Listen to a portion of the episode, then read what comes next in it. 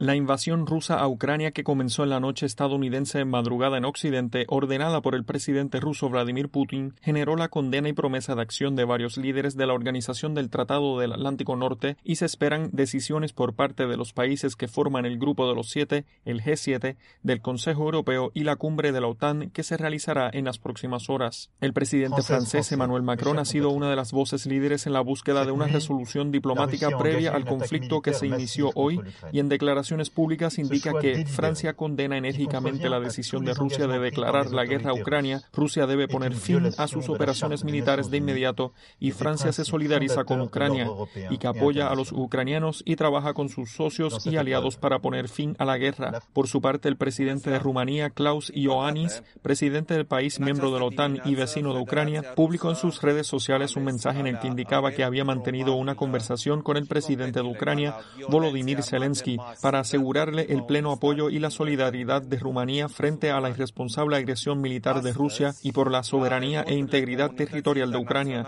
Además, condenó la agresión militar de Rusia contra Ucrania, otra violación muy grave del derecho internacional del país de Europa del Este, y mencionó también la coordinación con países socios para apoyar rápidamente a Ucrania a través de la asistencia humanitaria. Por su parte, el primer ministro de Croacia, Andrej Plenković, se unió a los demás líderes de la OTAN e hizo referencia a una situación parecida entre su país y Rusia en el pasado en su perfil de la plataforma Twitter, donde dijo que Rusia comenzó su agresión militar no provocada e invadió Ucrania, pisoteando gravemente la soberanía y el derecho internacional de Ucrania. Pedimos a Rusia que cese de inmediato la agresión militar y retire las fuerzas militares de Ucrania. Croacia, como el único miembro de la OTAN y de la Unión Europea que fue víctima de una agresión hace tres décadas, comprende a Ucrania y expresa su total solidaridad y apoyo. Más temprano, el canciller Olaf Scholz y el primer ministro canadiense Justin Trudeau también mostraron su solidaridad con Ucrania y condenan a las acciones de Vladimir Putin y su ejército en territorio ucraniano.